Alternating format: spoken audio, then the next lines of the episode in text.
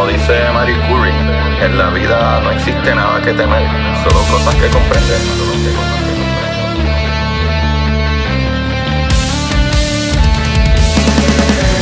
Recuerden correr y buscar la manera de aprender que más le divierta.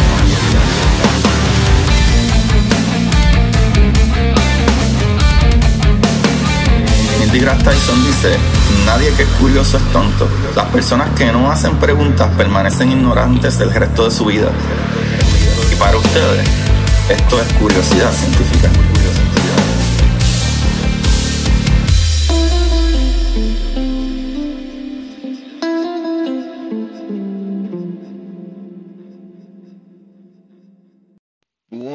Aquí rapidito su host Agustín Valenzuela para dejarles saber algo rápido que de esta conversación que está demente, demente con Emanuel Serrano, eh, alias Gasustar. Eh, por alguna razón internet estaba medio chavando y los primeros, diría yo, 15 a 17 minutos se oye, se entiende lo que está diciendo, pero tiene muchas pausas. Pero después de ahí eh, se, la conversación está demente, demente, demente. Todos los que les gusta escribir, los que les gusta la historia, los que les gustan los libros, hablamos de su libro y es loco, wow, wow, wow, palazo de capítulos. Así que no se lo pueden perder, pero a los que les molesta a lo mejor las medios pausas que se escuchan, pueden darle un poquito para adelante a los 15 o 16, 17 minutos por ahí y de ahí se arregla el sonido. No sé qué sucedió. Eh, creo que a lo mejor el internet, pero de ahí para abajo se arregla y la conversación dura una hora y media. O sea que aunque le den para adelante, la conversación está demente. Pero creo que deben de escucharla entera porque igual todo lo que se dice al principio, a pesar de que tiene como unas pausas raras, eh, se entiende bastante. Así que nada, eso es lo único que quería decirle. Vamos para el capítulo. Buenas, Curiosidad Científica. Aquí con ustedes su host Agustín Valenzuela en otro episodio de Curiosidad. Pero el día de hoy, Corillo, es un día bien especial para mí porque ustedes saben que yo escribo, que escribo no solo ciencia, escribo ciencia ficción y fantasía. Y de bien chamaquito, bueno, vamos, vamos a, a, a lo que vinimos. El día de hoy tengo el honor, Corillo, de tener conmigo al autor de El último Gavilán, conocido como Gasustar, el cocotero de, de, las redes sociales desde que no existía, desde que no existía el verdadero Twitter. Las redes. Papi, el verdad, las verdaderas redes, los verdaderos blogs. El tipo más problemático. Cuando era tierra de nadie. Exacto. El tipo más problemático de PR, yo podría decir. La gente habla de, de Alessi, de Maceta, no, papá. Este es el papá de Maceta. Y, lo, y hay que decirlo, el gran gaso estar conmigo, Corillo. Emanuel Serrano, ¿cómo tú estás? Es la que hay, todo bien, mano. Gracias por invitar, por invitarme. Mano, está cabrón. Voy a decir, mira, mi memoria es, es bien mala. Es que yo me hice una cirugía y embuste, que eso, ah, eso no, mano, todo. Y a veces me hablan de la novela que no me acuerdo. Yo como que, ¿en serio? So, mala, algún detalle se me escapa. No, no, pero tranquilo, eso no importa, porque es que yo mismo, yo mismo que escribo, cuando yo escucho, digo, cuando yo a veces repaso las novelas o después que la escribí y la vuelvo a repasar antes de postearla, hay un montón de cosas que digo, ay, yo no me acordaba de esta parte en lo absoluto, y esto es lo más importante para brincar me aquí. Pasa, me pasa. Y tu novela es grandecita, me son 300 y pico páginas también. Mano, vamos allá, vamos allá. Te iba a preguntar, vamos a entrar de lleno en esto. Para los que no saben, pues el día de hoy no vamos a hablar de ningún concepto de física. Quiero hablar de escritura. Quiero hablar de, de tu libro en específico y el proceso de cómo llegaste a escribir, ¿verdad? La historia, cuánto tardaste en hacerlo. Y como te estaba diciendo desde que empezamos, yo siempre he leído mucha ciencia, ciencia ficción y etcétera, pero yo me crié bien nerdo de libros en inglés y etcétera, aunque me crié completamente en escuela pública en Puerto Rico, pues tuve panitas que eran de cómics y whatever, y yo me chulé de la ciencia ficción enseguida, pero ahora de viejo he estado leyendo mucho más en español y mucho más de autores puertorriqueños, incluyendo a Sebastián, Zárraga, eh, tú, y este libro, Corillo, que tienen que conseguirlo, ¿verdad? El último Gavilán, demente. ¿Cómo carajo? Una, es una loquera. ¿Cómo carajo a ti te vino a la mente escribir algo? ¿Sabes cuál fue la premisa de yo quiero, o sea, esta es la idea, porque vamos a hablar claro, uno casi nunca sabe qué es lo que hay en el medio. Uno sabe cuál es la idea que uno quiere, pero ¿dónde caramba tú sacaste esa idea? Pues mira, yo, yo empecé a leer como a los 16 por, por amor a la lectura. Empezó con Aposento. ¿Te acuerdas de eso? No. Que, nada, que escribir era esa gente, y de ahí es que nace la letrina. Pues yo empecé a leer a Steve. La primera novela que yo leí fue. Oh, wow. So, eso por la cabeza. En, o en el 2019 eh, leo a Sebastián, que escribió la gran novela, y veo que él la pudo publicar sin tener un publisher, como que la publico yo mismo por Amazon, y yo le pregunto, ¿se hace eso? Y él me explicó, me dijo, mira, bien fácil. Entonces, a pensar en la historia que yo quería contar. Y yo quería contar una historia sobre Atillo, especialmente y sobre la comunidad que es el clan. So, fue el inicio. Entonces, el gavilán nace porque a mi llamado Agustín Serra le decían el gavilán y a le decían los gavilanes padre porque él era bastante ruin. O sea, él era un tipo que se metía en peleas, temas, tuvo, según lo que tengo entendido, tuvo 21 hijos, tuvo, tuvo como nueve, dejó a mi abuela, se fue con a la mujer por irse con la hija de esa, con la que tuvo como siete hijos.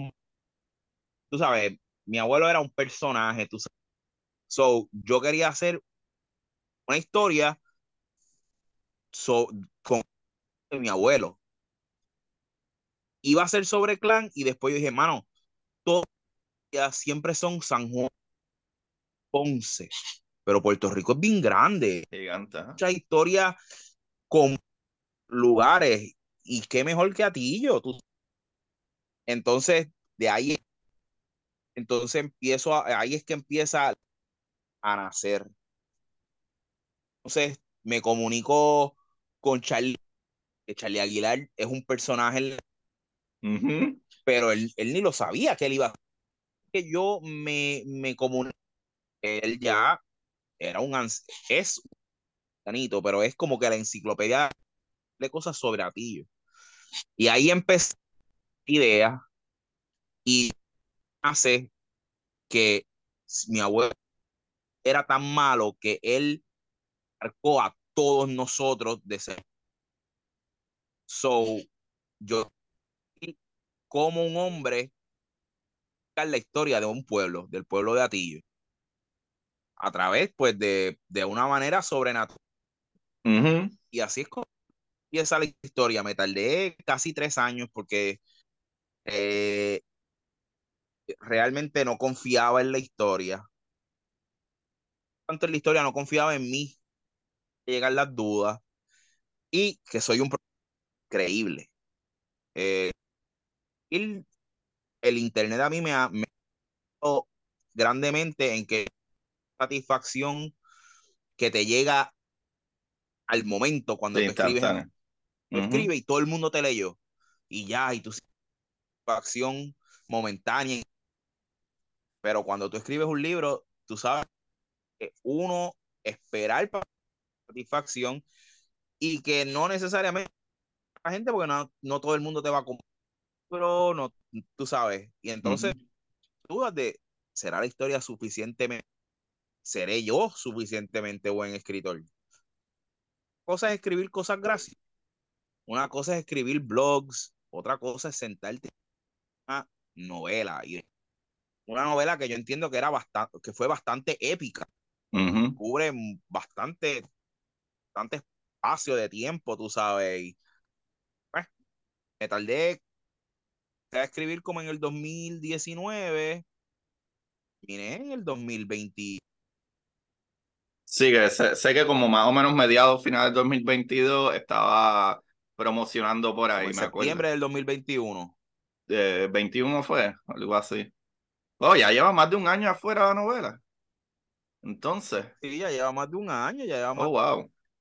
Pues es que yo sé que eh, en Siempre es lunes y, y, en Buscando Problemas, me acuerdo que han hablado de ella y eso hace como o menos un año atrás o etcétera, fue la primera vez que lo escuché eh, y dije, bueno, tengo que conseguirla, pero después dije, ok, si quiero hablar con el pana, pero quisiera leerla, no quiero algo loco, ¿verdad? Eh, eh, que incluso íbamos a grabar hace dos semanas atrás y me llegó por la mañana, mentira, el día anterior me llegó la novela, como te dije, espérate, espérate, no voy a hablar de escritores si todavía no, ni siquiera, ¿verdad? He leído tu libro, so déjame meterle y le metí, lo acabé porque es, la cuestión con el libro es que está sabroso, es que a mí me encanta la oscuridad.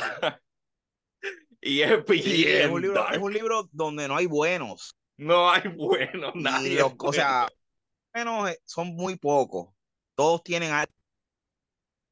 Maybe Luz, Maybe Luz, la, uno de los últimos hijas, eh, era, yo diría, mejorcita y como quiera. Eh. Diría que bueno, el hermano Ah, bueno, Augusto. Augusto, Augusto. Bueno, eh, Charlie podía ser. Yo, para mí, para mí el protagonista.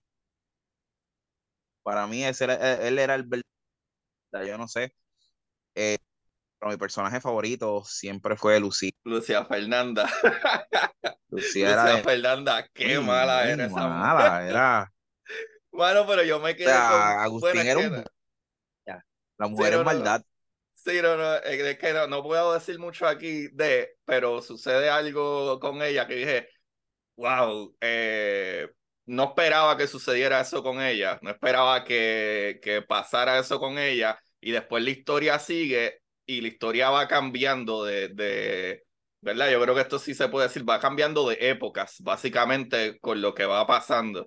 Y no me esperaba que sucediera e, eso con ella, ni, y, y para mí, algo que está brutal es que la historia es bien, bien, bien dark, pero cuando tú vienes a ver, eh, ¿verdad? Pienso yo, es que este, uno de los personajes estaba tan hastiado de estar en, en, en ella, o sea, estaba tan hastiado que tú puedes pensar como que, ah, contra, maybe esta es la razón. Y llega un momento, ¿verdad? Que, que pasa al final que te das cuenta que es que no es que ni siquiera tampoco necesariamente malo la, el personaje, ¿verdad? Maybe pienso yo que no es necesariamente que Agustín es, malo completamente, es que sus circunstancias fueron unas mierdas.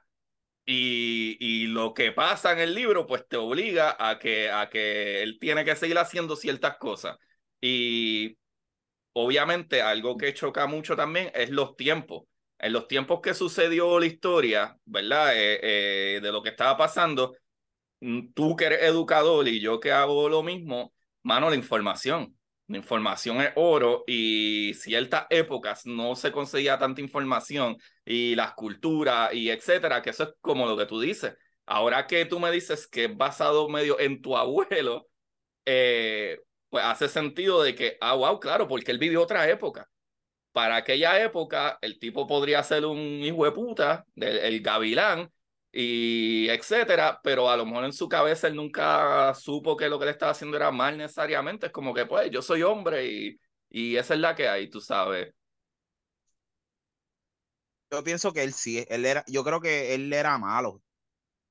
Él, él era, e, era naturaleza. Y llega un momento en que él, él pero él, simple y sencillamente al fin, ok, él dice como, eh, yo bien, o sea, pero eh, eso fue buscar mucha información, eh, por ejemplo, de Atillo, buscar una cosa bien difícil fue con la historia de la fundación de Atillo y que es un gavilán, cómo se porque yo quería que gavilanes, cuando yo empecé los gavilanes, a través de la historia se conocían por pioneros, o sea, como que nadie confía en un gavilán nunca. Y ahí entonces yo entendí que a mi abuelo le decían el gavilán. Porque tú no confiar en mi abuelo. O sea, era, tú sabes, mi abuelo era un tipo que, como dice, en aquellos tiempos te metía en un chanchullo, te, te, te metía en un problema.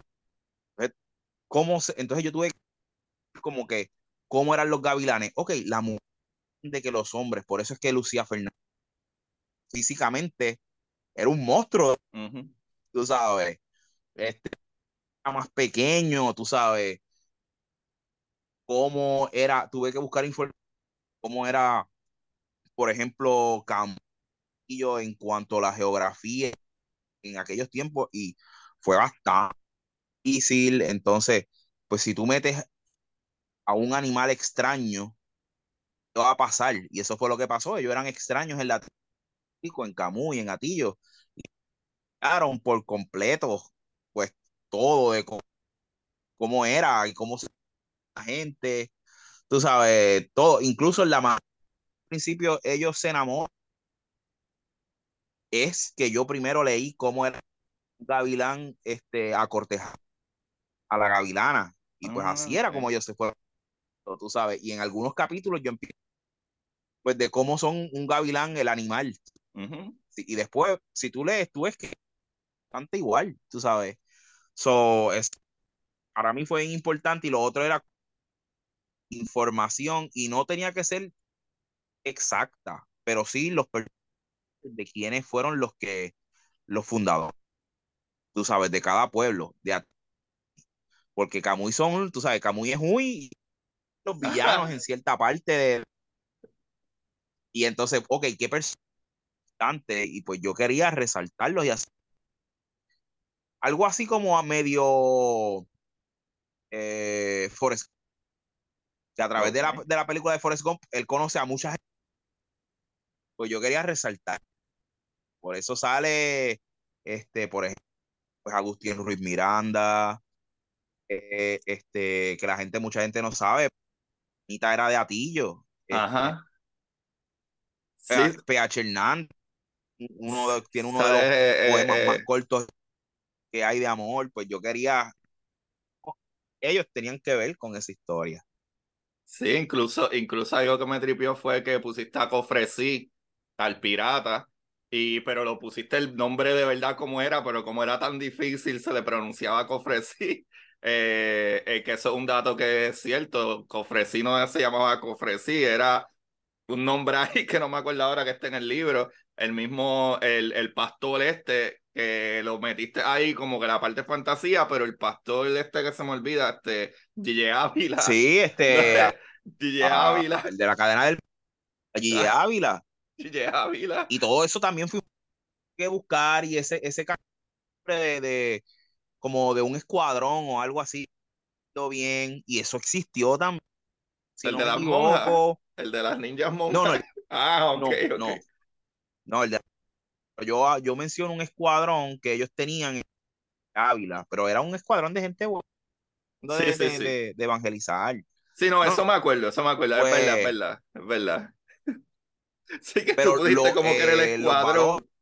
si no me equivoco, Valoria, pues ellos existieron, eso fue dando información, tiene que empezar la historia en España y empecé y vi como Fernando Valoria, creo que se llamaba el hombre. Ok, pues ese nombre está chévere. Pues vamos a usarlos a ellos. Tú sabes, están como que pues, en la realidad y otras son nombres de gente que, por ejemplo, el alcalde ese es uno de mis mejores amigos, Damari, los villanos, Ajá. una amiga, Damari. Ajá. Y físicamente Maris también, mi mejor amiga, tú sabes, como que una mezcla. Está funny, está funny, porque cuando yo empecé a leer la novela dije, diablo, el nombre del personaje que tiene el diablo por dentro se llama Agustín, como que mi nombre es Agustín. Y, y obviamente pues prosigue digo, diablo, para acabar de joder, mi nombre es Agustín. Este personaje Y eso es otra cosa que también fue bien a todos, Agustín, tenía que ver con Agustín, entonces, pues, vi apellido original, hacer un search de, ok, yo no quería ponerle Serrano tan auto, autodidacta, qué sé yo. autobiográfico. Entonces empecé a buscar sinónimo. Y un sinónimo del sinónimo, sinónimo, hasta que llegué a Bayuri.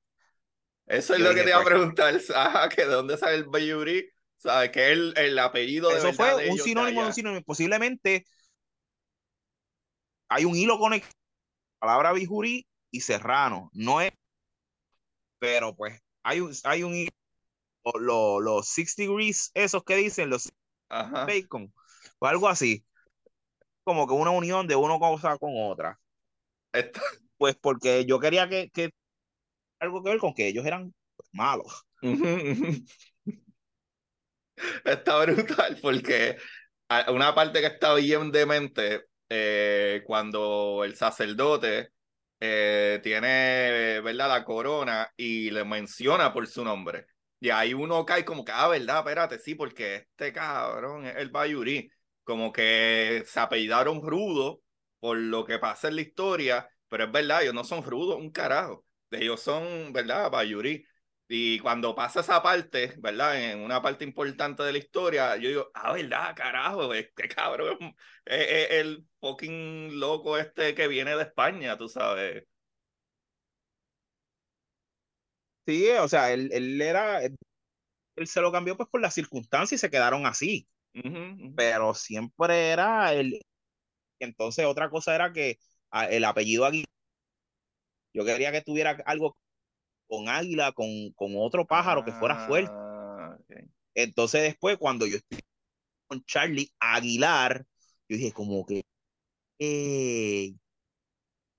el Charlie, Charlie Aguilar, ok, pues conectar a, ese personaje, salir bien al principio,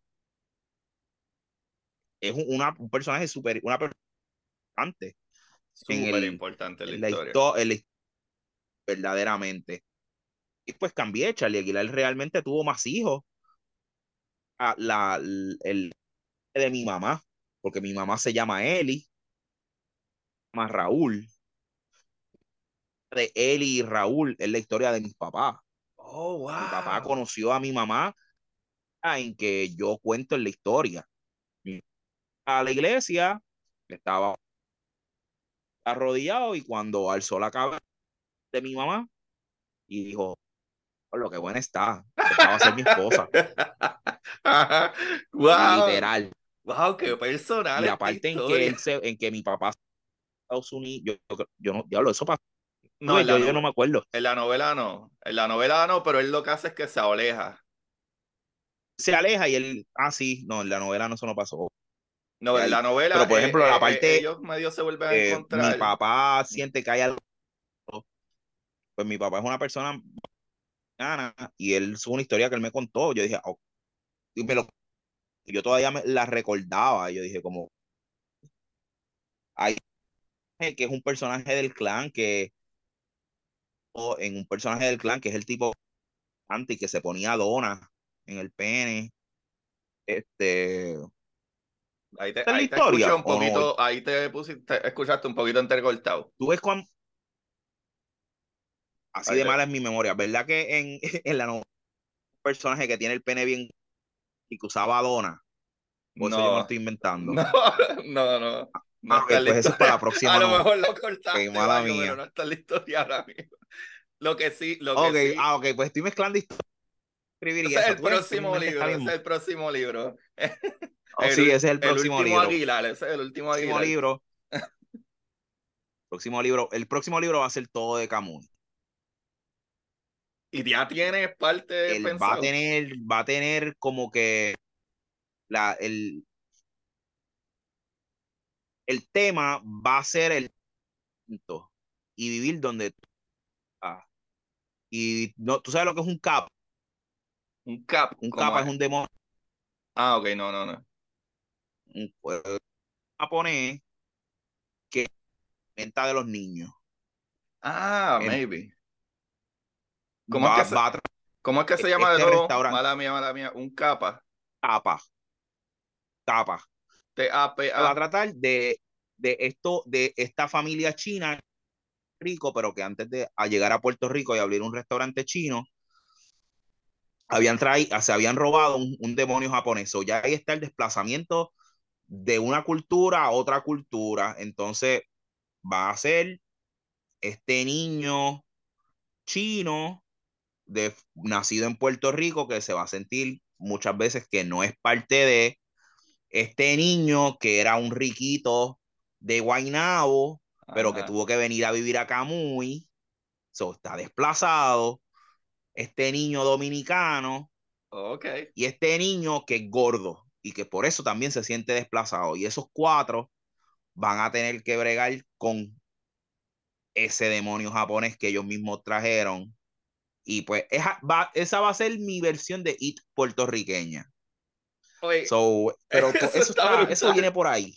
Eso está brutal porque ahora puedo entender un poquito de por qué te gusta esa oscuridad, porque la gente que sabe de It, sabe de It por la película, pero el libro es una o- otra cosa demasiado desastrosa, incluyendo Sí. de que el libro un principio están chingando chamaquitos de niños, ¿sabes? Los, los nenes esos que en la película la gente ve que están, ah, mira, el, Sí, el- ellos tienen que tener, ellos tienen que hacer una orgía con la niña, con la única niña, para Ah. mantener el hilo conector y mantenerse juntos, porque es de la única forma que ellos pueden eh, batallar contra Pennywise, que es un Loco. ente literalmente universal. Y eso Ajá. la gente no entiende que no es un, demonio, es, y es, un de- es, un, es un ente universal. Y la única forma que ellos pueden no olvidarse el uno de los otros es, pues, de la manera más carnal que, Ajá. que tienen los humanos de, de unirse, que es a de través del sexo. La película es lo más inocente del mundo. Si te Sí. lees el libro, la película es súper inocente. Y para aquel tiempo era la gran jodienda ahí. Y la película es. No, el libro es bien. el- ese libro yo leí hace un montón. Yo no me acuerdo mucho. Me acuerdo más de la película porque salía un montón de veces, le he visto. Pero me acuerdo que habían partes bien fucked up. Como eso, como que ah, hacían una orgía. lo- estos chamaquitos, ¿sabes? Era, era bastante fucked up. Pero, pero, mano. eh, Está Otra cosa que para mí fue bien importante en la novela era no tener mujeres débiles. Ya, entre, es verdad. Que las Incluso mujeres fueran fuertes. incluso Porque Inés era- Eli fue bien fuerte. O sea, la esposa de Raúl también fue bien fuerte, tú sabes, como que le dijo, tú no me cojas de pendeja a mí, tú sabes, como que ajá. yo sé la que hay. Si ella re- sabes, le no reclama, te va a creas. dejarla aquí jodida, ¿sabes? Yo no soy una pendeja, me lo va a hacer o no, ¿sabes? La, la esposa, la, la, la, la, el amor de la vida de PH Hernández, que eso también tuve que buscar un research brutal de cómo fue, de, que, cómo él se enamoró. La historia de PH Hernández es bastante triste, tú sabes.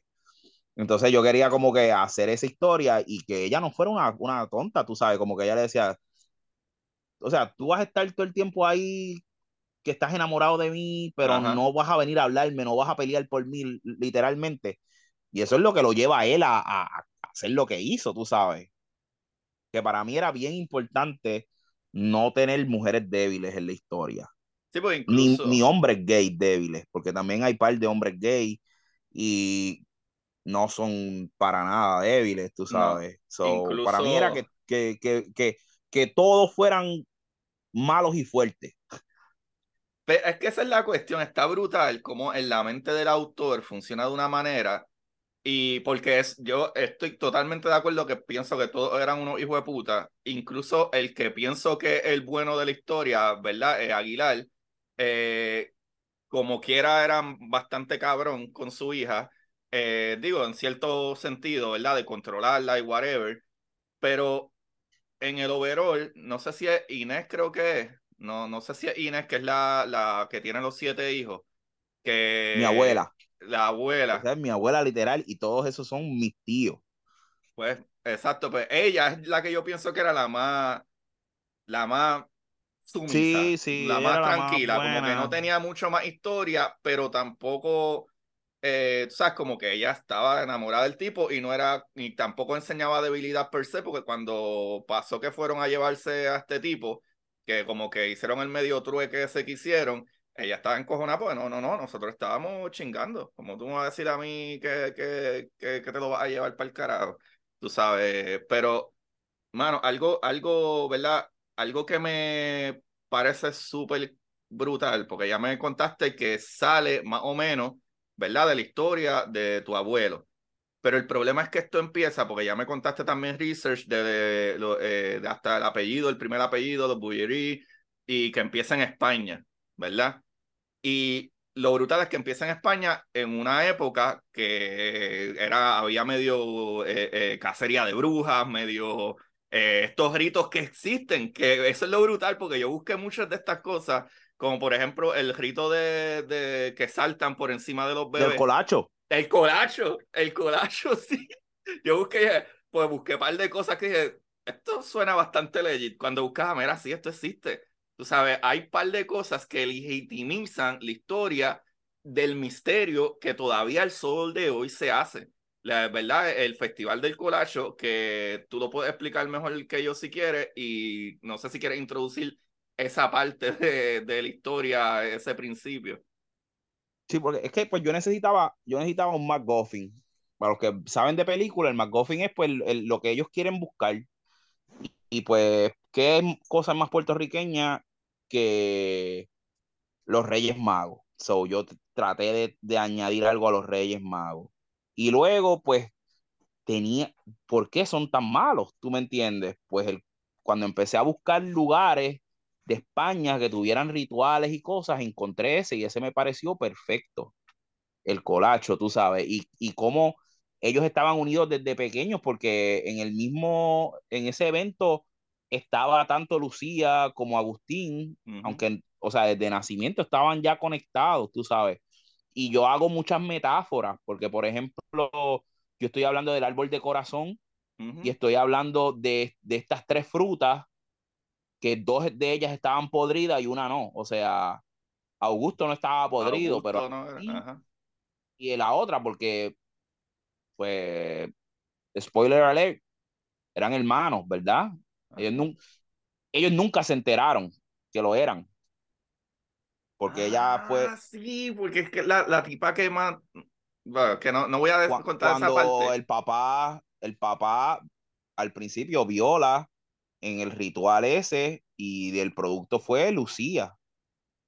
Y ellos, pero ellos nunca lo supieron. Había un insecto. A mí se me olvidó por completo, es verdad, que lo, como que lo manipulan con algo, no sé, como en el ritual ese. Diablo, es que esa parte está bien demente. Es que, mano, algo que te la tengo que dar un millón es que para mí, por ejemplo, en mis libros, el prólogo explica más o menos para dónde va la historia.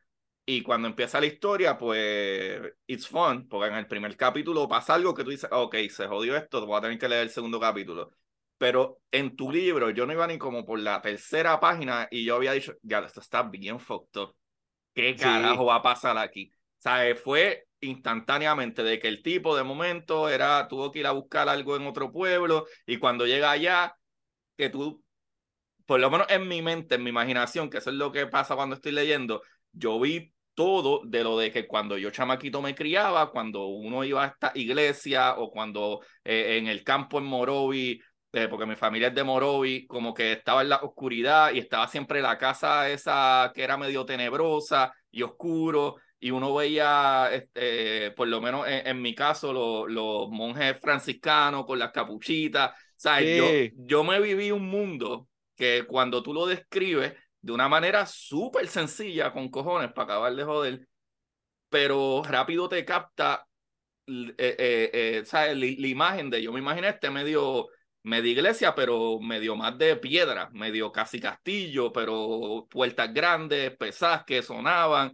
y cuando se miraba se veía esta gente con capuchas, pero de momento no, tú no sabes bien si son humanos o si son como medios demonios por como él veía los ojos, pero podía hacer su nerviosismo y, y whatever, y, y, todo lo que pasa ahí, a mí, a mí, ahora que lo dices, se me había pasado eso de que, es ah, verdad, esa bebé es del mismo papá de Agustín y Augusto.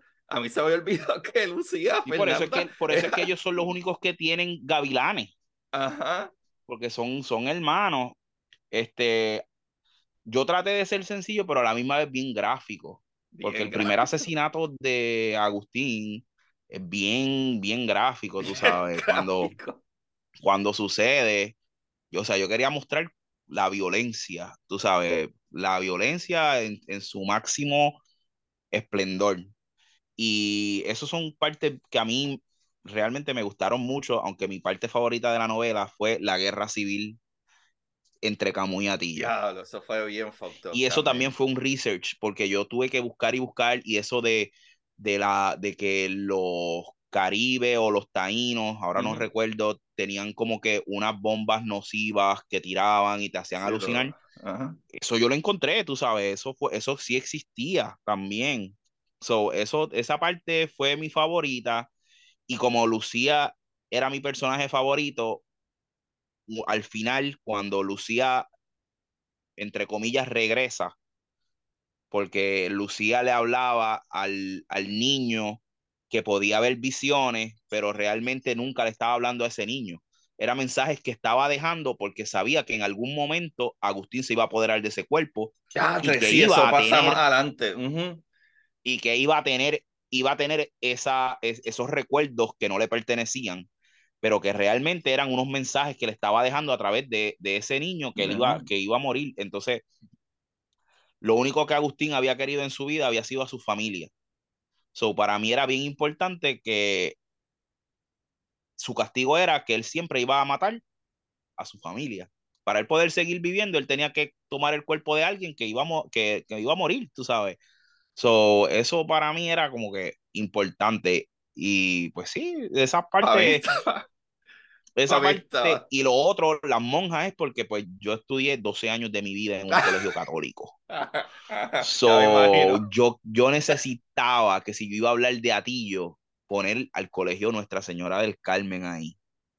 So, ¿cómo yo podía traer al colegio del Carmen? De la mejor manera era pues con la, con la orden de ellas y hacerlas ninjas. Y pues, como tú dices, hay partes que uno no, hay partes que uno no sabe si, si, es, si es real o no, pero es sobrenatural porque el personaje del egipcio, ¿qué más sobrenatural que eh, ese tipo? o sea, él era literalmente una momia. Él había muerto, lo habían, lo habían dejado ahí. Anyways, bueno, estoy diciendo mucho para, para los que no lo han leído y si en algún momento le interesa, pero... Es que esto es como un trailer de película que te enseñan muchas partes de acción, pero no hemos dicho qué carajo pasa, porque es que está a otro nivel, está a otro nivel mano, cuando tú empiezas a escribir esto, que por ejemplo, este, ese en mi caso, a mí me sucede esto mucho con las historias cortas. Yo tengo un Patreon de historias cortas y, pongo historias ahí mensuales, eh, varias historias. Y en mi caso, a veces amo mucho más el no saber cómo voy a terminarla. Tengo, tengo una idea, pero cuando estoy escribiendo la historia, pues, en mi caso yo puedo tener una idea, a diferencia de mis novelas, pues las novelas, ah, mira, este, este es el universo que yo quiero construir. Pero muchas veces las historias cortas yo empiezo a escribir como, ah, mano, debo escribir de, de, de esto es Skinwalker. Y qué sé yo qué, la historia, que un violador y esta muchacha, eh, estando en Río Piedra, de momento hay un cojón de casos de violaciones y empiezan a, a desaparecerse muchachas o muchachas violadas, pero de momento empiezan a desaparecer el tipo y de momento aparecen tipos hechos mierda, picados en canto en, los callejones y todos descojonados y varias partes de la historia yo doy el punto de que no choteo quién es porque tú estás pensando que estoy hablando de esta pareja romántica que la tipa se va a joder. ¿Sabes? La tipa se va a joder, va a pasar una tristeza brutal porque el chamaco que al fin se enamoraron, qué sé yo, va a haber un hijo de puta y la va a violar o la va a matar como está sucediendo con estos tipos. Pero de momento cuando estoy casi al final, en vez de terminar como pensaba, digo, ah, no, espérate. Esto... Es que uno se enamora de los personajes a veces.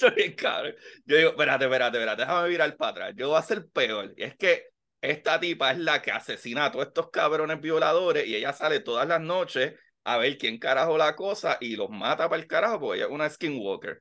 Y la último que hace, ya descojona este tipo ahí en, en, en, en, una de las plazas de Río Piedra por la noche en el centro universitario. Y cuando va caminando, su novio viene, que acababa de salir del trabajo y la ve ensangrentada jodida. Entonces, a lo mejor la gente, la gente dice como que, ¿sabes? Y ella quitándose el, el, canto de piel de lobo, que es la que, lo que hace que se convierta. Y de momento el novio la ve y dice, ah, si quieres vamos para este lado para que no te vean ensangrentar y puedes bañarte en casa. Como que el tipo ya sabe que ella es la que está matando gente. No sí, ella se lo sabía. No le importa un carajo, vámonos, ahí se acaba la historia. Pero yo no sé si es porque uno se enamora de, de, de los personajes o o sea, no sé si te ha pasado, contéstame mi explicación larga con cojones que di, que en este, en este libro, y probablemente historias que vas a seguir escribiendo, si te ha pasado en este libro, porque una novela grande con cojones, si en partes de la historia o en partes porque tiene diferentes partes la historia de las diferentes vidas, si te pasó eso como, ok, pues yo voy a terminarlo aquí y de momento se te ocurre una idea mejor o terminaste cambiando la historia varias veces porque viste cómo estaba surgiendo y se te ocurrieron mejores ideas. Sí, sí, por ejemplo, eh, el, el desenlace era bastante distinto, un poco. No, o sea, sino los eventos que llevaban al desenlace. Pero, pero a mí se me hizo bien difícil matar a ciertos personajes. Por mm. ejemplo, puedo decir con seguridad que Lucía era, fue un personaje que mi favorito. Tú me lo dijiste desde un principio. Pero, pero pues a veces tú te tienes, sabes que si tú no te desprendes de él, no, o sea, la historia no podía correr, porque es que era, era, e, e, era, lo más importante. También la mitología detrás de los Reyes Magos, eso yo solo tengo que agradecer un millón a Alexis Sebastián, porque Alexis Sebastián lo leyó y me dijo como que, mira, esta parte, esto y esto, y yo como que, ok, entonces tuve que cambiar la mitología de, de pues, del Cristo, ¿verdad? De, que, de, de, cómo, de, qué, de cuál era el poder que tenía o lo que sea, para que me hiciera más sentido. Y al yo cambiar eso, pues también tenía que cambiar bastante de, de la historia, cómo iba a correr. So, sí, esas dos partes y pues algunas acciones de cómo sucedieron, pues sí, pero ya yo estaba, yo se me hizo difícil, pero yo entendía que para contar la historia que yo quería contar, yo podía cambiar los eventos, sin embargo, no el desenlace de ellos. Yo me tenía que desprender. Porque si no, mm, y, y, no iba a correr como yo quería que corriera. Si no, a veces si tú te a veces cuando, es como cuando uno se enamora, uno sabe, antes de empezar uno sabe la que hay, pero el amor te, te ciega. Pues si tú te enamoras de tu personaje, sí, tú puedes contar una historia, pero va a ser tan buena o, como cuando tenías la mente fría. Posiblemente no, ¿verdad? So, tú, tú tienes que a veces recordar la historia que tú querías contar y poner en una balanza si el amor que tú sentías por el personaje vale la pena cambiarlo de esa manera y si la historia va a ser igual de buena. A veces sí, a veces me, llega, me llegó una, una que otra cosa que posiblemente era mejor. Por ejemplo, no, eh, el personaje de, de Noche Rosa. Noche Rosa. Noche, Rosa no era tan no, no era tan malo al principio. Yo pienso que él estaba bien dolido, es lo que pienso. Él estaba bien dolido y por eso Zambuco iba a ser bien malo. Y Zambuco terminó siendo uno de los héroes. Súper buenísimo. Él es bien bueno. Exacto. Zambuco iba a ser bien bueno. Y eso también, eso fue algo que yo, eso fue otro research, como que, ok, ¿cómo eran los africanos que venían a Puerto Rico? Porque eran distintos.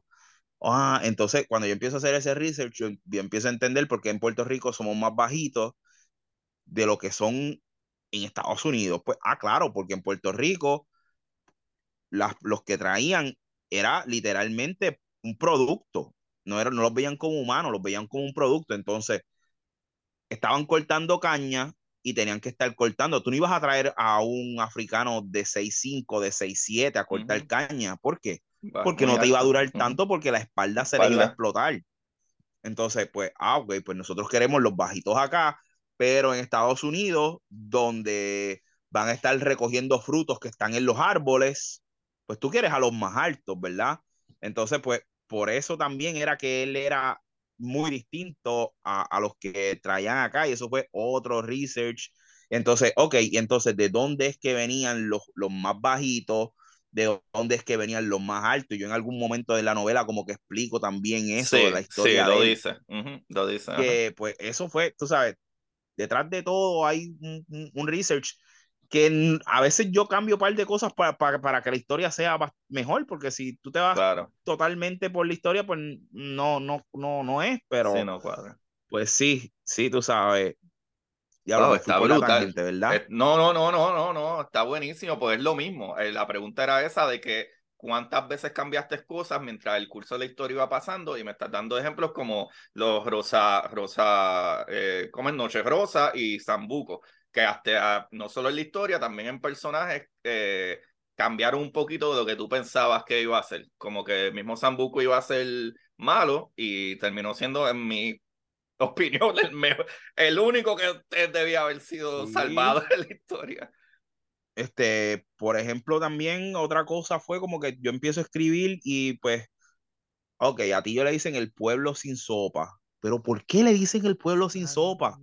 Y eso lo explicas Entonces, también en la historia. ahí actually. ya yo tenía una, una, manera en que iba a correr esa parte de la historia y yo dije, ok, pues si yo cojo y añado algo que tenga que ver con, con una sopa, pues, y entonces ahí es que yo cambio y hago la parte de que de que pues los el del envenenamiento en una en, en, en, esa sopa y qué sé yo y ah por eso es que le llaman el pueblo sin sopa. Hacho, esos son los dos o tres capítulos más cabrones de la historia. Obviamente el final Sí, está cabrón pero ese canto desde de, de, de lo de la sopa y lo que pasa después y obviamente no tirar al medio que es la que pasa y eso es yo creo lo más fucked up que, que hay. Otro personaje que a mí me encantó fue escribir Cofresí porque Cofresí era como que bien hechón, bien guillado, bien come mierda. Yo soy aquí el más cabrón, tú sabes, pero bien malo también.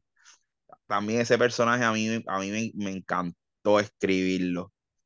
Mano, está brutal, está brutal porque como te dije ahorita, que algo que está más cabrón todavía, saber que es más o menos la historia de lo medio tu abuelo y ustedes, los gavilanes, pero la historia es súper, eh, ¿verdad? Es, es, ficción, yo diría horror o terror. O sea, yo veo esto en una pantalla, en, en una película, y esto, esto es eh, un slasher movie, cabrón. Tú sabes. Sí, en algunas partes sí, tú sabes. Pero. Y, por ejemplo, uh -huh. obviamente, el último Gavilán, mi mamá lo leyó, y cuando mi mamá lo leyó, me dijo: El último Gavilán eres tú.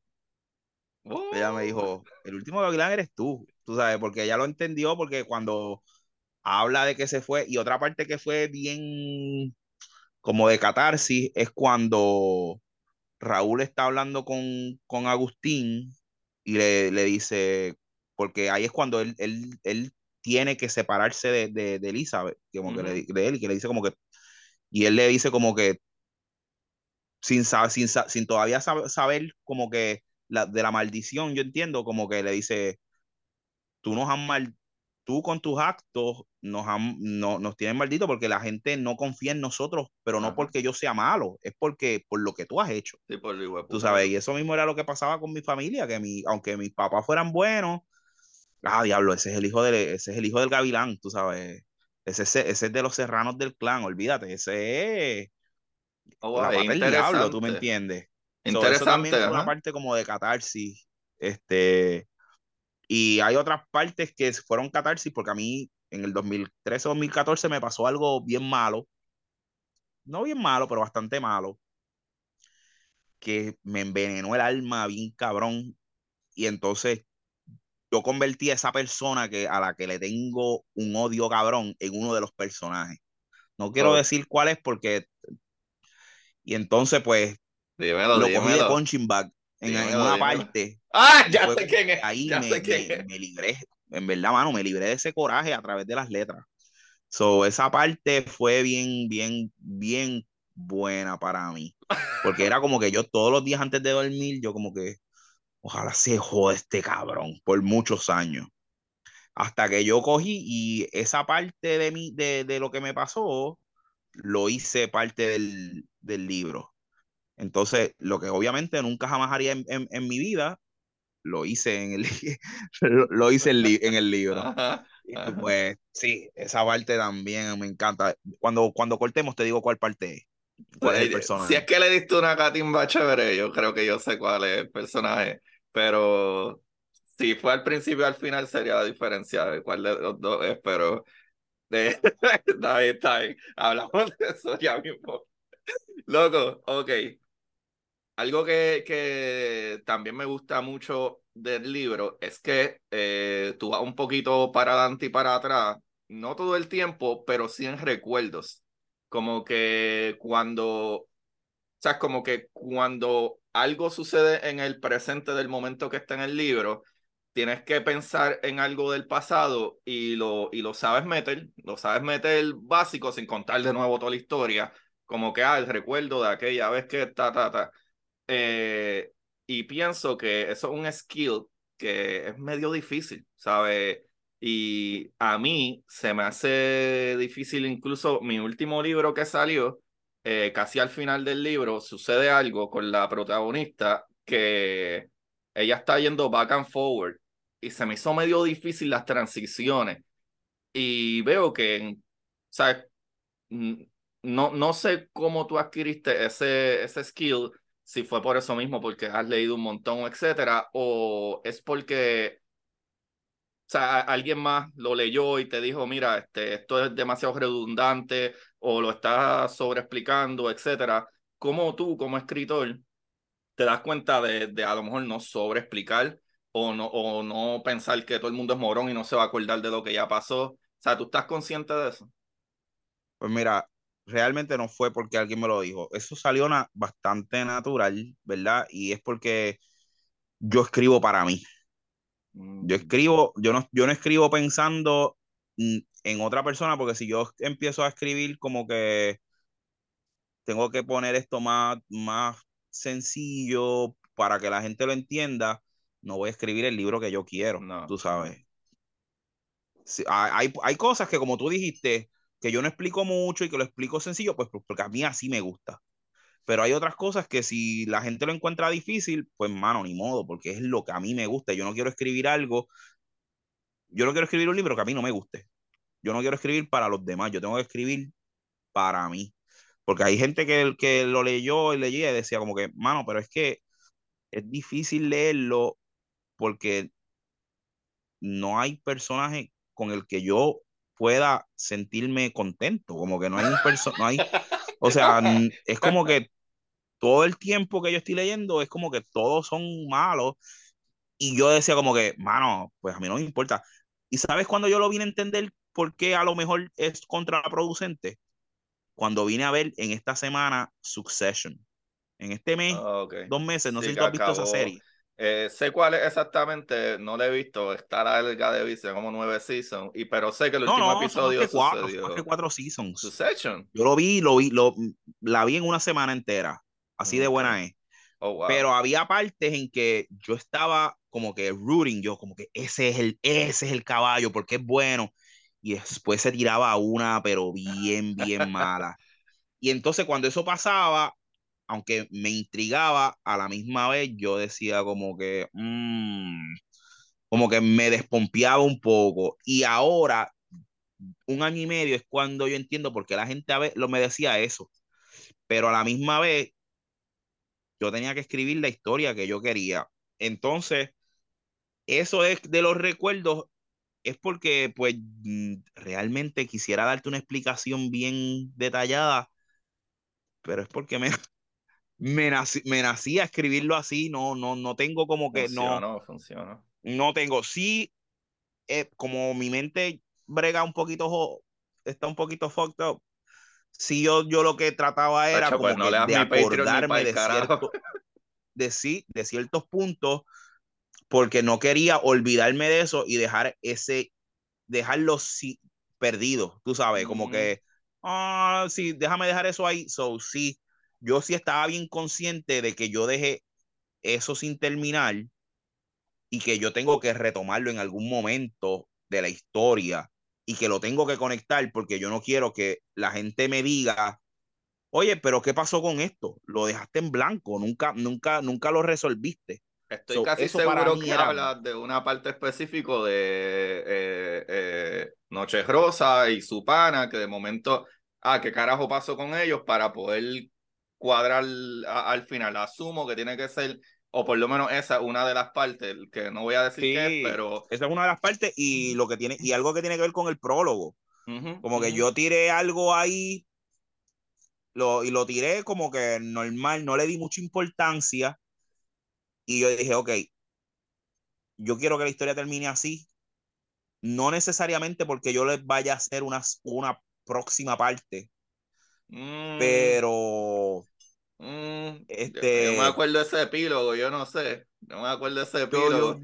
pero yo realmente lo, lo, lo, quería dejar así, pero, pero hace como hace como tres meses estaba bien arrebatado. y me vino el pie forzado para la próxima una, una próxima historia que se llamaría El Clan. Entonces, como que queda ese vacío de poder entre todos los, los, los puntos de droga por lo que sucede y pues cómo, cómo se resolvería y pues cómo traer, traer esos personajes de vuelta, ¿verdad?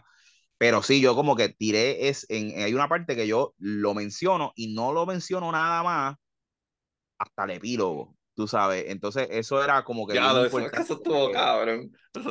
no dejarlo ahí, tú sabes, esa parte. Pero sí, este, los recuerdos y eso, pero no, no.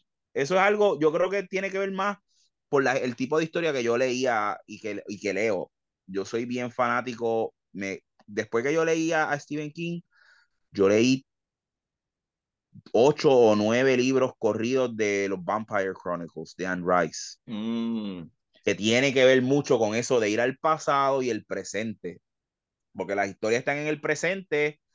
No sé si tú has visto, por ejemplo, este, la, más, la más conocida, la entrevista con el vampiro, eh, el Vampire, que está en el presente, pero te está contando todo lo eh, que hay en el pasado y es lo que después te, así es como te lo sí, básicamente, ajá, básicamente el libro eh, eh, él sentándose a contar su historia.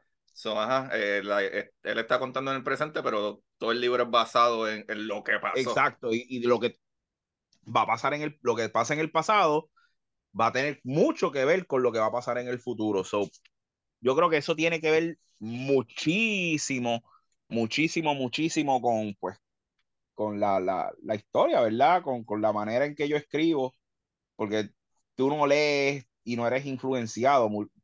todo lo que uno lee te es una influencia increíble. Y, y, pues Anne Rice, aunque ahora mismo ya yo no la puedo leer con la misma facilidad porque la encuentro que es demasiado, ¿verdad? Pedante. Es como que, mano, en verdad yo necesito leer cuatro páginas de cómo es una puerta es como que no, ya yo no puedo con eso, tú sabes, pero no, sí, siempre hay cosas de, de, cada escritor que te gusta que, que, que, tú te quedas con él. Sí, mano, de verdad que sí. Es que algo, algo de la manera en que yo escribo mis novelas, como tal, porque las historias cortas son historias cortas, en 15 páginas ya leíste una historia, eh, de verdad, 3.000, 4.000 páginas pero en mis novelas novelas, por lo menos la verdad, exploradora, tanto Titán como Draco, pues algo que de, lo, de la manera que a mí me gusta leer es que a mí no me gusta sentarme a leer y 47 páginas después estoy terminando un capítulo. ¿Sabes? A mí me encanta leer de, ah, ok, eh, un capítulo puede tener 10 páginas, etcétera, y es lo necesario porque para mí es algo psicológico mío, maybe, y yo tengo mucha esa prueba porque yo leo un montón de ciencia. Y a veces el libro de ciencia, 40 páginas más abajo, el primer capítulo. Y de momento hay que si alguien tocó, que si esto, que si llegó mi esposa, que si whatever, que si ah, no tengo tiempo, ah, que si estoy de break. Como que ya, yo odio dejar las cosas a mitad. Y algo que tiene tu libro bien chévere es que está escrito medio de la manera que a mí me gusta. Que tú no tienes que mamarte un megatroncote de capítulos y está bastante seccionado en, ah, ok, aquí, hasta aquí llegó, qué chévere, porque puedo seguir leyendo ya mismo, como puedes seguir leyéndote tres capítulos, cuatro en cantazo. Y para mí es una manera más fácil de leer, por lo menos para mí. Y como yo escribo mis libros, es de la misma manera, que eso también es algo que me atrajo de tu libro, que algo que me atrajo un montón también. Por ejemplo, uno de los libros que a mí me ha gustado leer, el de Alexis Sebastián, de eh, eh, un, eh, un, buen pecado. De, que otra novela ese, que ese para mí es de, su, de sus libros, de sus mejores libros. si no has leído La memoria del olvido, no la he leído. No he la memoria del olvido es mi favorito de él pero un buen pecado, está, muy cabrón. Está muy buena. A mí me encanta esa, esa novela, a mí me encantó, dale, sí, Sebastián. Pues es bastante dark, pero tiene mucho, pienso yo, de medio crítica, de cosas que así funciona, así pasa, y mucha gente se esconde detrás de, ¿verdad? De esta cuestión religiosa, sus creencias personales o whatever. Y, por ejemplo, algo que me llama mucho la atención es que mano, me parece impresionante como de la mente tuya, la novela tú la escribiste de una manera, con un propósito, ¿verdad? Más dark, el mundo es malo, etcétera, etcétera. Me acabas de decir de que otras personas dijeron, mano, es que se me hace difícil porque ahí no hay nadie bueno. Y sin embargo, de mi manera de verlo, maybe es porque yo soy bastante oscuro cuando escribo, a mí me dio pena el personaje que es, yo pienso que el principal, eh, hasta el final que tú sabes como que, ah, ok, es que este tipo, el que revive, qué carajo es lo que pasó, ¿verdad? Que, eh, que viene siendo este, eh, Dios mío, se me olvidó, este... Aguilar, Aguilar, Aguilar, Charlie Aguilar, exacto. Pero para mí el personaje principal es siendo hijo de puta, pero yo sentí que él no sabía nada mejor. Él era primero si, siento yo que él, hacía muchas cosas por complacer a, Fernanda. Después sentí que era su condición de donde él estaba. Y yo lo vi más como que alguien que no le estaba pasando mal y como es bruto emocionalmente, era la única manera que él sabía hacer las cosas. Matar, descojonar, golpear, robar, hacer bullying, ¿sabe? Y, pero cada vez que sucedían cosas que tenían que ver con su familia, eh, de la manera en que yo percibí la novela, él como que se aguantaba, como que, coño, mano, incluso al sentimiento mismo de uno de los personajes, que no lo voy a decir ahora mismo, pero que lo ayudó a, que, ¿verdad? Que pasó algo cuando pasó una de las tragedias, él mismo no quería involucrar su sangre con este otro personaje.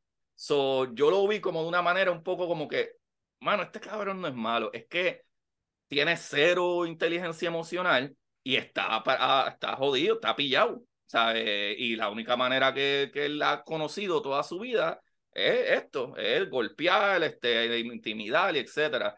Eso me parece para mí bastante impresionante cómo diferentes personas ven la historia de diferente manera, con todo y que tú obviamente el escritor que lo escribiste, ¿verdad? Con, pensando que esto es lo que yo quiero expresar, pero la historia como quiera se puede saborear súper putamente rica. No sé quién diga que es demasiado gente mala.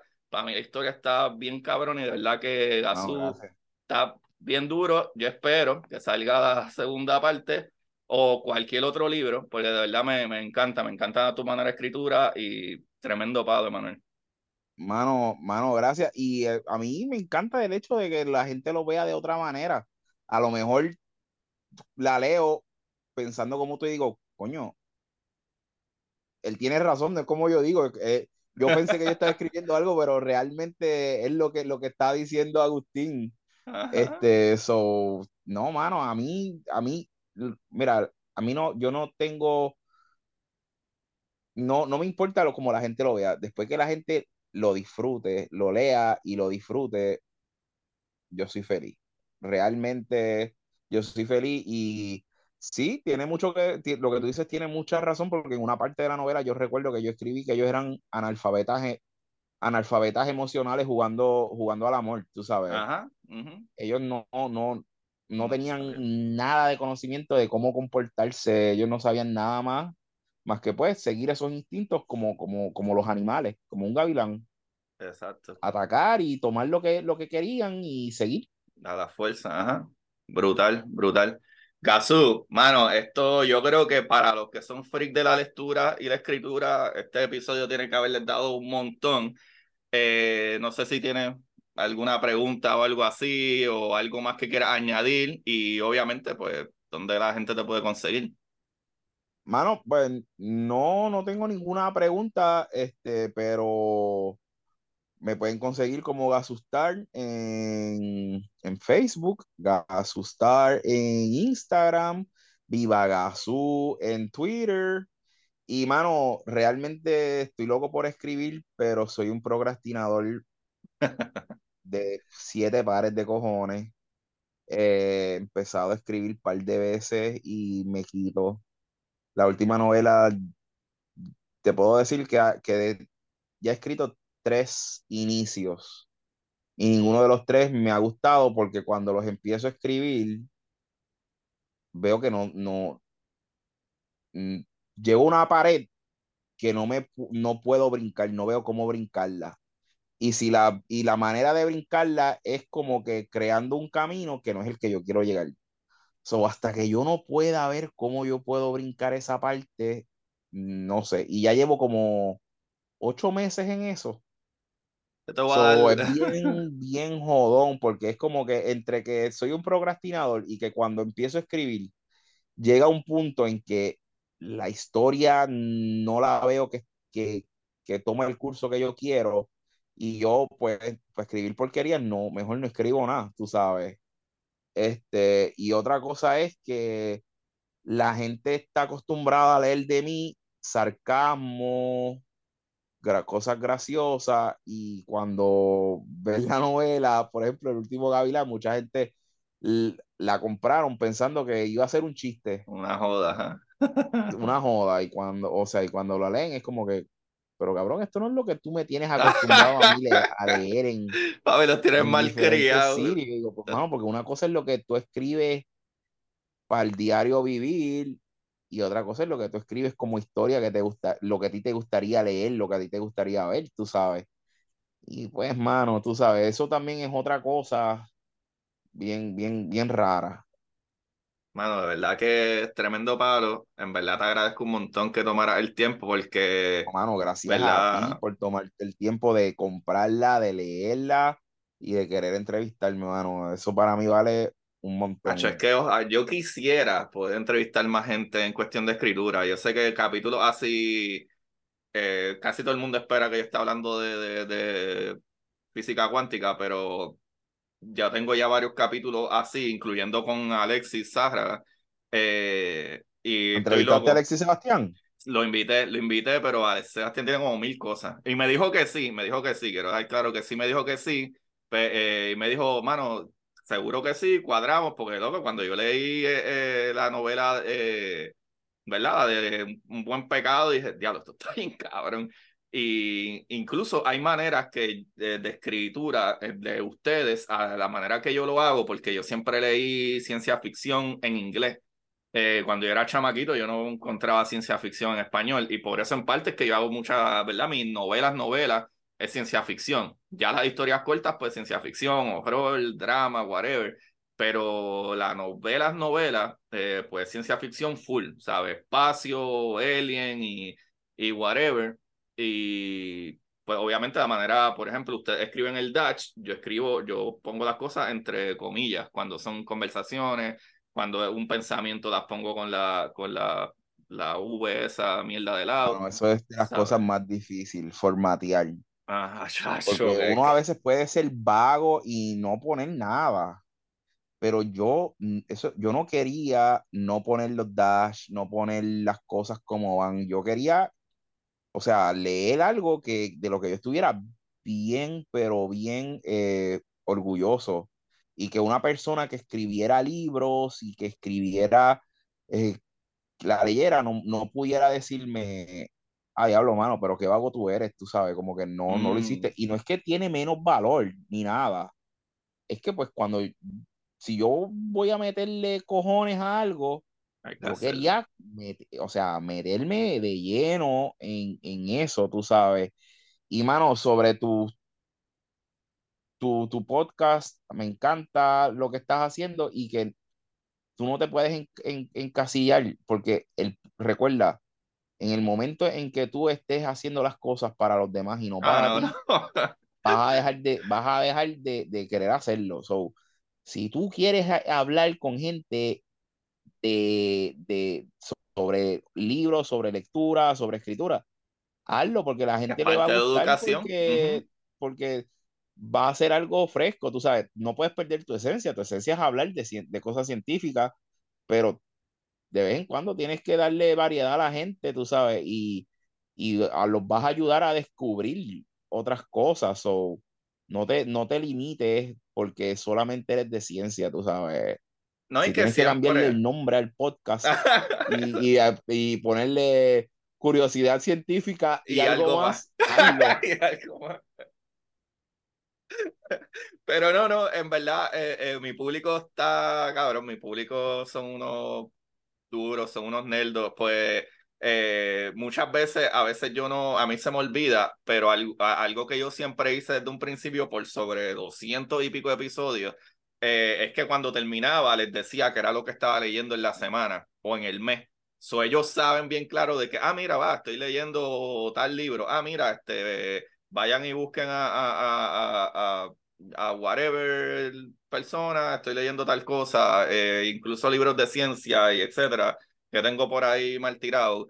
Y siempre he dicho como que, ah, pues mira, estoy leyendo esto ahora mismo, está chévere, se trata de esto y de aquello, eh, que incluso pues eh, este episodio que sale pues es contigo, eso no tengo que promocionarlo, pero obviamente si no, hubiese sido un otro episodio que hubiese dicho literalmente, ah, Corillo, acabo de terminar tal novela, which la puse, la puse en las redes para que la gente lo vea y me escribieron, ya me escribieron, ahorita te voy a escribir, el, eh, te voy a enviar el, screenshot de la gente que vais a, voy a comprarla, me encanta esto de, de horror y sangre, eso ya, ya, ya ha funcionado, ya por lo menos una persona te va a comprar el libro.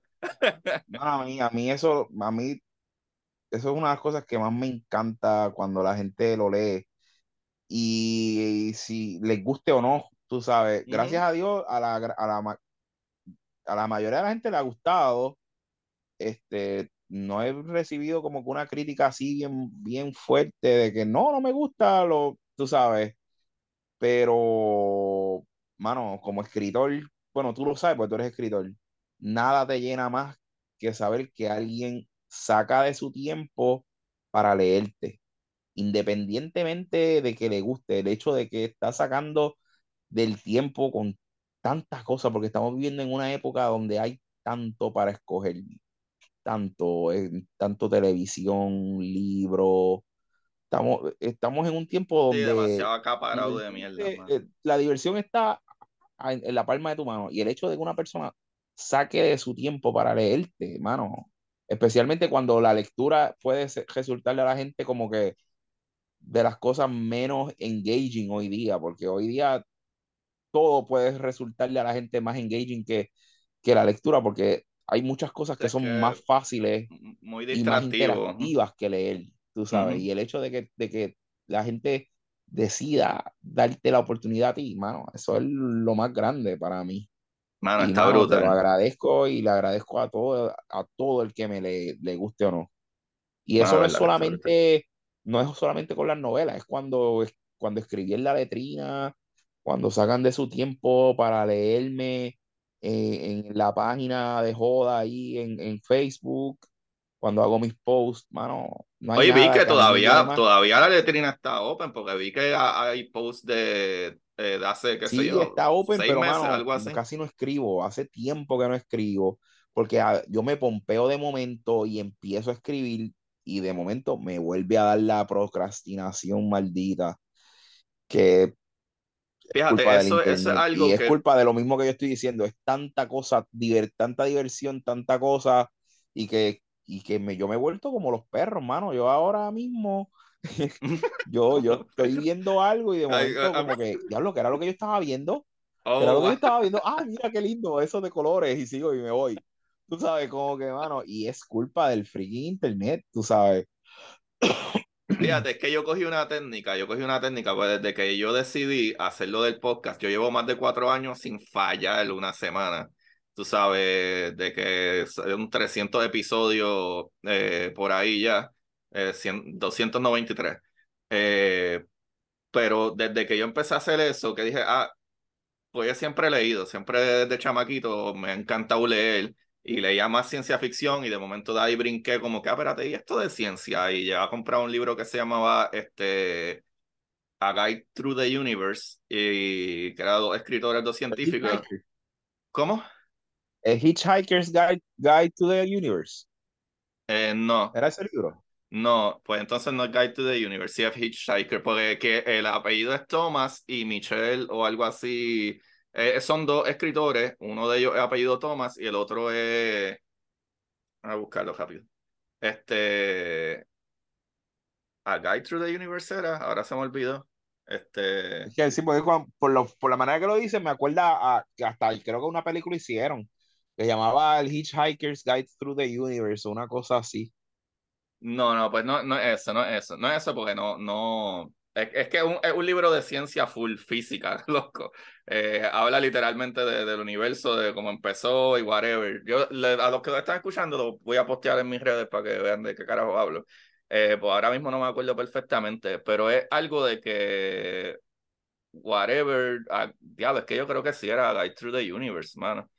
Es que esos fueron los primeros libros que yo leí que me encantaron, pero los leí de la biblioteca municipal y que aquí ha hecho otro palo que a mí me encanta, que yo voy con mi tarjetita y puedo saber cuánto libro hay y, me ahorro un montón de chavos, pues en verdad, o sea, llega un punto que en verdad me... ¿Dónde es que tú vives? Yo vivo en St. Pete, en St. Pete, Florida, St. Petersburg, Florida. Ah, sí, yo vivo en Dallas, es igual, hermano. Tú sacas la tarjetita y tú vas y lees tanto libro. Acho, bien brutal. Eso, es bien lamentable que en Puerto Rico no haya esa cultura de. Acho, a mí me encanta, a mí me encanta. Pero, mano, eh, eh, anyway, empecé por ahí, terminé leyendo un montón de libros de, de Stephen Hawking, de Neil deGrasse Tyson, de, de Daniel Whiteson, de hasta de Michokaku, que tiene un fucking libro que es impresionante, que, que es de, Physics of the Impossible. ¿Sabe? Este, mano, yo leí libros hasta de niños de física cuántica y me envolví tanto y dije, mano, pero es que esto aquí yo, yo no hablo con nadie de esto, la gente no le gusta hablar de esto, o no mucha gente le gusta hablar de esto. Y dije, ah, pues yo voy a hacer un podcast y ahí empecé a hacer el podcast y por ahí para abajo he seguido cuatro años sin. Y te sorprendiste de la cantidad de gente que le gusta lo mismo que a ti. Mano, sí. En verdad, la comunidad es lo que lo hace todo. Esto no es ni por. Porque tú sabes que podcast uno no puede vivir. Pues, ah, digo, ganas dinero, pero no es sustentable hasta muchos años. Nunca he ganado dinero. Yo llevo una vida bregando en internet y yo nunca he ganado un dinero. Una sola vez gané como 50 dólares y a la semana me, me Google me baneó de ganar dinero de la letrina por, por el contenido. Ah, qué mal, Eso fue de Buddy despedida. Qué mal. Eh, yo gano algo, pero es, una porquería. Por, o, o, por diversión o por ver el, el mundo arder. Mundo arder. Exacto. Mano, es que uno lo hace por la comunidad, es que incluso eso mismo, yo, yo eh, terminé aplicando por una posición voluntaria de nazi y todo, yo voy a la escuela a dar charlas de ciencia y de, y de nazi, whatever, pues es que pienso que el problema es la educación y hacer la educación cómica y, y chilling y fácil y vacilar, la gente le tiene... O sea, tú hablas de ciencia a la gente o de física y rápida, déjalo, pero es que eso es muy difícil y no es difícil. El problema es que la manera en que la enseñan es como que, ah, no, no, no, esto es un tema que hay que tomarlo serio. Y, pero nada, anyway, de ahí para abajo, como tenía yo, que. Yo soy maestro, so yo entiendo completamente lo que tú dices. Ah, exacto, exacto, exacto, tú eres maestro, exacto. Yo, le doy a niños, so yo, yo, yo compro marionetas, yo uso marionetas para para enseñar a los niños. A veces las uso más que nada para enseñar este social emotional learning, tú sabes, como mm. que yo tengo una, una, una puppet de un demonio, de un diablito, oh, es el malo que va al salón y trata como de hacer que los nenes hagan cosas malas. Entonces, cuando los nenes no hacen cosas malas, él les empieza a tumbar las cosas, o, o el muñequito va y le dice, ay, mira, vete, vete y tumbarle las cosas al maestro, o haz algo, tú sabes. a ver, tú sabes, para ir enseñándole a los nenes este, eso, eso sí, y eso lo hace más divertido que si yo simplemente le digo a los niños por qué tienen que hacer o por qué no tienen que hacer cosas. ¿Tú me entiendes? So, es bien, eh, lo que tú estás haciendo es una labor bien importante, súper importante de enseñarle a los, a, los niños que hay otras maneras de hacer las cosas y divertidas, porque como te dije, yo odiaba leer, odiaba leer. porque para y escribir peor, porque para mí escribir era, pues, cosas aburridas. Hasta que un día en la clase de religión me mandaron a hacer un, un proyecto sobre el aposento alto. Y yo buscando información sobre el aposento alto, encuentro aposento.com, que ah. era el, cuando, el precursor de todos los blogs y que lo que hablaban eran de la Comay y de, oh, de, de Puerto Rico y, y, mi mente se voló en canto de que, mira, uno puede escribir. Existe una escritura más allá de lo que la escuela te quiere que tú leas, del Lazarillo de Tormes y, esas porquerías aburridas. Y fue lo que, eso fue algo que cambió mi vida por completo. So, lo que tú estás haciendo es una labor bien importante porque tú le estás enseñando a la gente que, mira, hay una manera bien interesante y bien divertida de ver la ciencia y a lo mejor, quién sabe si tú estás creyendo a, los próximos científicos.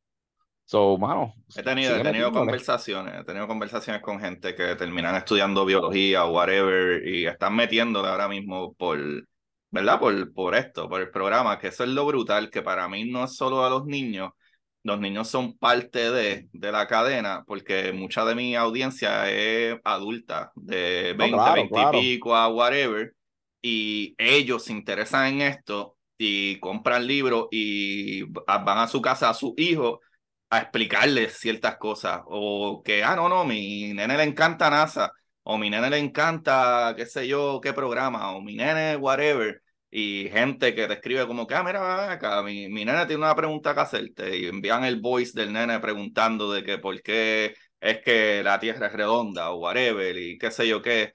Y más que nada eso es cuando yo lo hablo usualmente, lo hablo de una manera bien chabacana, ¿sabes?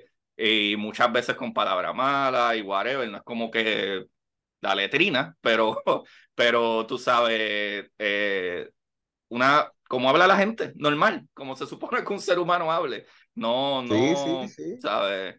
Eh, pero, mano, de verdad que, Manuel, esto ha estado demente. Gracias. Espero que le metas y se te quite la procrastinación, whatever. La procrastinación. Procrastinación. Mira para allá, me trabé como un lechón. Este, eh, mano, y bueno, lo único que puedo decir para todos aquellos que quieren escribir, que algo que yo aprendí, ¿verdad? Antes de cerrar, algo que yo aprendí cuando empecé a escribir y cuando empecé a hacer el podcast, que esa era mi historia que empecé hace media hora atrás, eh, fue eso, que sacarle el tiempo como si fuera un trabajo. Como que hay a veces todavía el sol de hoy, yo me siento a escribir porque escribo todo el tiempo y escribo historias todo el tiempo, aparte de las novelas, y desde, ¿sabes? Yo el sentarme a escribir lo cojo como que por lo menos un día a la semana, yo llego del trabajo y me siento a escribir y a veces no, sale un carajo, pero no sale un carajo por dos horas y, a la tercera hora empieza a salir. Nosotros en la vida tenemos que tener. Y es algo que yo sé que yo estoy haciendo mal, por ejemplo, porque cuando tú tienes disciplina en algo, tú lo logras. Por ejemplo, yo he logrado tener disciplina en caminar. Yo estoy caminando medio maratón todos los días. Mano, yo vi tu cambio. Cinco meses. Para eso hay que tener una disciplina bien, cabrona. bien, yo sé que, y yo he logrado muchas cosas buenas por tener esa disciplina. So, mano, el hecho de que tú tienes esa disciplina en el escribir es lo que te está dando el éxito que estás teniendo. Y es algo que yo, pues, tengo que Vaya, la disciplina, que el simple hecho de que, ah, procrastinación, es como tú dices, a lo mejor no sale nada, pero si Muchas veces no, sale un carajo en tres horas. Lápiz, no me paro frente a la computadora y hago el intento, pues no va a salir nada. La disciplina no es simplemente hacer, la disciplina conlleva el intento de hacer. Hay días que vas a hacer, hay días que vas, te va a salir el intento de hacer. Pero si tú ni siquiera, si tú ni siquiera lo intentas, pues nunca vas a moverte hacia el frente. Sí, man, eso, eso fue lo que yo leí de, de parte de, por ejemplo, lo leí, ¿no? Eh, una entrevista hoy de Jim Butcher, que es uno de mis escritores favoritos. Eh, y Jim Butcher decía que, que tienes que ponchar todos los días, tienes que ponchar. O sea, eso es un trabajo, tú quieres hacerlo, es un trabajo, tú tienes que sentarte y ponchar. Sea, y obviamente eh, no es que literalmente ponchas, pero si lo haces en tu casa, donde sea, tienes que sentarte. Y como te digo, a veces yo estoy hora y media que escribo algo y vos reescribo algo, y de momento en la tercera hora, ah, espérate, si esto está bien cabrón, y termino escribiendo cinco horas, que cuando me levanto me duele el cosí bien cabrón. Y después cuando viro para atrás, a dos, tres días después, digo, ese intro no me gustó, pero ya tengo otra historia más cabrona, aunque el principio lo cambie, pero, ah, espérate, después de casi dos horas fue que cogí el ritmo y me salió y terminé escribiendo cinco horas y la gente piensa que yo hago un montón, pero no, no, no, es yo sentarme por lo menos una vez a la semana, yo me siento, si a las dos horas o algo así no ha salido mucho, pues está bien que carajo, no salió nada, pero usualmente después de la primera hora y media, dos horas, siempre sale algo cabrón, siempre algo, sale algo cabrón y si no, por lo menos sale de idea chévere para cuando me vuelva a sentar, releo y, ah, ¿verdad? Sí, sí, sí, ya sé que para dónde voy. a veces lo dejas lo marinar y cuando tú vienes a ver, boom, porque a veces uno se pone una presión bien brutal y en ese momento no te sale nada. No te va a salir. Y yo es como yo escuché los otros días algo que Mike Tyson dijo, que es como que la disciplina es hacer lo que tú odias como si lo amaras. Y a lo mejor tú no escribes tú, tú no odias escribir porque si no, no lo hicieras, tú sabes. Pero tú tienes que hacerlo y en, ese momento, difícil, la cosa es que, ajá, a lo mejor se te hace difícil, pero pocos sentimientos para nosotros los escritores es como cuando tú por fin terminas de escribir algo. Claro, qué placer. Porque cuando yo escribía, cuando yo hago mis posts en la letrina o cuando escribo en la página, y yo lo termino de escribir, yo me siento tan cabrón. No yo creo por eso es que yo hago las historias cortas, porque no hay, hay dos sentimientos. El número uno es cuando la gente te lee. Ese nada, nada lo puede ganar. Pero el segundo mejor sentimiento es, es ese sentimiento de satisfacción de cuando tú terminas, cuando tú lo pares que tú te sientes tan y tan cabrón, que tú ves tu bebé, que tú lo terminaste y tú te sientas y tú lees esas tres páginas y tú la puedes leer cuatro, cinco, seis veces y tú te sientes súper cabrón. y tú como que vas por la casa sintiéndote hijo de puta. Pero, sí, mano, pero para tú sentirse así tienes que joderte. Sí, hay que pues, meterlo hay que meterle. Como en todo, hay que meterle. Todo en la vida. Mano, Gazú, gracias, gracias, gracias, de verdad que sí. Todo el mundo, ¿verdad? Como dijiste ya, te conocía en Gazú Star. Tu novela está en Amazon, eh, El último Gavilán. en Puerto Rico, la puedes conseguir en el Rincón del Lector en Camuy. Es Uy. Es Uy. Oh, eso está en Camuy, ¿es verdad? Sí, sí, sí. hay una librería que se llama El Rincón del Lector y allí tienen unas un, par de copias.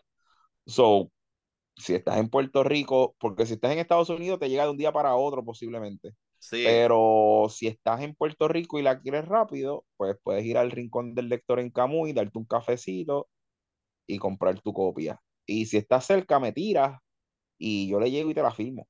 Uf, me laza, me Yo te voy a enviar entonces esto por correo para que me lo devuelva. Así que, claro. Mano, Gasusta el Corillo, ya ustedes me conocen, Agustín Valenzuela. Eh, los que no, pues envíenle todo esto a la gente que aman, que quieren y adoran y a los que odian también. Y pues todos mis libros, este, empezando por eh, Curiosidad Científica, El Universo en Ajeros con Habichuela, eso está en Amazon o me tiran a mis redes y se lo envío autografiado. Eh, la primera parte,